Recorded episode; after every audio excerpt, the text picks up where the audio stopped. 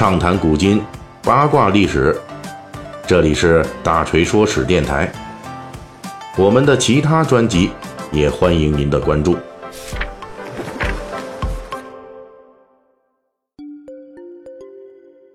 呃，在正式开启本期节目之前啊，我们要先分享一件高兴的事儿啊，这就是前段时间呢，高考之前，我们曾经推出过一期节目，叫《高考在即：回顾作文二十年历史》，再说几个备考建议啊，提供了一些高考作文中可能会用到的素材或者是思路。之后呢，大锤老师呢这边有的听友就留言了。说听了您这个东西以后啊，很受启发，也推荐给其他朋友了。那么最近呢，我们就收到消息，有考生朋友啊，在今年高考的全国二卷作文中用到了我们提供的作文思路。那其实呢，我们也只是一个尝试啊。以后呢，大锤老师争取再做一些更贴近高考中考，能方便大家拿来就能用得上的节目啊。毕竟知识就是力量嘛，对不对？我们呢也非常愿意帮助大家在现实生活中发挥出这样的力量。好嘞，言归正传，再过几天呢，六月二十一日夏至就到了啊，这也是北半球全年里边白昼时间最长的日子了。到了这个时候呢，各地气温呢也都撒欢似的往上升了啊，天热呢就容易没有胃口啊，当然了，大锤除外啊，从来都不会没有胃口啊。所以呢，到了夏至这一天，咱们如今的全国各地啊。都会有各自不同的节令食品来顺应节气，哎，刺激食欲。比如北方地区，诸如山东等地，就有夏至吃面的风俗；而南方，比如这个江浙地区啊，就有夏至吃馄饨的风俗啊。当然，还有一些地方呢，保留了，比如夏至吃粽子，哎，此外呢，还有吃粥的，吃这个圆胡椒的啊，等等吧。熟悉咱们大锤说史的朋友们都知道啊。我们大锤呢是一个资深的吃货啊，所以呢，本期这个大锤说史啊，咱们就说一个夏至的节俗菜品。不过这个菜品有点偏门嗯，我们要说的呢是一千四百年前古人用来庆祝夏至，并且流传了数百年之久的一道名菜。这道历史极为悠久的夏至名菜就是烤鹅。当然了，在一千五百年前啊，古人不管这个叫烤鹅。他们管这道菜呢叫鹅炙，哎，就是炙烤的那个炙。而在那个时代呢，鹅炙准确来说是子鹅炙，也就是用这个小鹅、幼鹅烧烤制成的啊。历史上呢，这道菜大约出现在魏晋南北朝时期，距今呢有一千六百年以上。在这道菜出现的相当长的时间里边，它并没有成为夏至日的节俗菜，它是道这个相当珍贵的菜肴啊。为什么呢？因为那个时代养殖鹅的人太少了，鹅的产量上不去，那自然呢，这东西就贵，对吧？鹅的喂养比较费钱啊。按照同时代的《齐民要术》的说法呢，养鹅需要用五谷来喂养，不能用生虫。那您想想，这在那个年代生产力水平不高的环境下，给人吃的五谷可能都不够用的。这五谷等粮食用来喂养鹅，那就是非常奢侈的事儿了。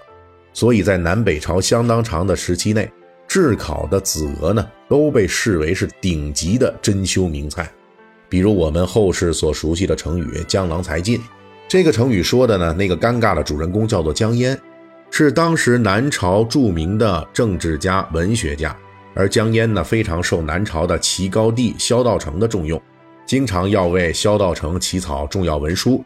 而江淹因为受皇帝的宠幸。所以表现得很狂放，萧道成让他来起草文书，江淹呢为了显示自己的本领啊，那动笔之前呢就先跟皇上要高级酒食，这其中呢就有鹅制，而且江淹可以一边是吃烤鹅喝好酒，一边快速写文书，等到这酒喝光了，鹅吃完了，一篇文采飞扬的文书也就写完了，整个的这个装叉的过程哈。基本是在暗示，你看我这才华这么牛，对吧？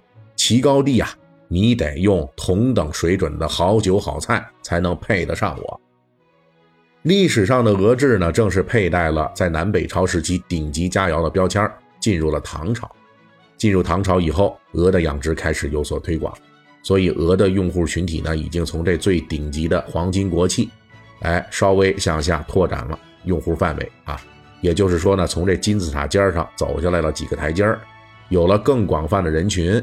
因此呢，这道鹅制啊，就成了唐朝士大夫阶层用来在夏至这一天庆祝时令的名菜。之所以鹅制会成为夏至专供名菜，那唐朝大诗人白居易曾经写道：“当初自己在苏州过夏至啊，就享受了当地两大著名的夏至节令食品，一个是又香又嫩的竹筒粽子，一个呢是又脆又鲜的烤子鹅。”我们在这儿呢还要补充一句啊，就是这个鹅制啊，能够在诞生二百多年之后，成为唐朝人在夏至的节俗菜品。除了它自己自带的这个顶级佳肴稀罕物这属性之外啊，还有一个原因，就是因为当时唐朝人啊认为鹅肉不仅性冷，而且能够补中益气，适合在夏至这种炎热的日子里食用，以滋补身体。虽然鹅制在唐朝的士大夫群体中开始普及，但是这种普及也是比较有限的，因为它虽然不再是南北朝时代那种顶级美食的身价，但是呢。即便在唐代，这个鹅的养殖增多了，那鹅制呢仍然是很贵的菜啊。也就是说呢，它从这个呃原来的这顶级奢侈品降格了，成了属于这个呃稍微啊能够普及一下的这个奢侈品，但还是奢侈品啊。这其中的主要原因呢，呃还是鹅的供应不足，哎，物以稀为贵嘛。所以呢，根据这个。后世的学者考察呀，说唐代的一只鹅的售价大概相当于一头驴的二分之一，就一匹马的十分之一啊。十只鹅可以换一匹马。那个时候的驴跃马呀，那是很珍贵的交通运输工具啊。在当时呢，古人吃一只鹅就相当于能够消灭半头驴，那至少得是说咱们现在说吃一道菜就能买上这个半辆车的水平，对不对啊？啊，这是非常高的消费了。进入宋代呢，在夏至这一天吃鹅制的传统呢，依旧得到了保留。在宋人的笔记中呢，吃烤子鹅也是当时宋朝人，特别是上层人士在夏至这一天的重要习俗。而且因为鹅的养殖进一步扩大了，所以这个鹅制的价值又从奢侈品一级呢下调到了奢侈品二级，但是仍旧属于比较贵重的奢侈品系列啊，是可以被达官显贵用来送礼的。当然，由于鹅的养殖扩大呢，所以一些市民阶层中的上位者也加入了享受大军。进入明清时代呢，鹅的食材啊价值虽然继续下降，但是仍旧在达官显贵的，呃奢侈品之列。比如明代著名的世情小说《金瓶梅》，这个烤鹅呢，仍旧是富豪西门庆宴客的主菜之一。即便是在皇宫中，鹅菜也是上品啊。明朝呢对此有严格的规定。而清朝呢，则规定只有一等的汉席才准许用鹅。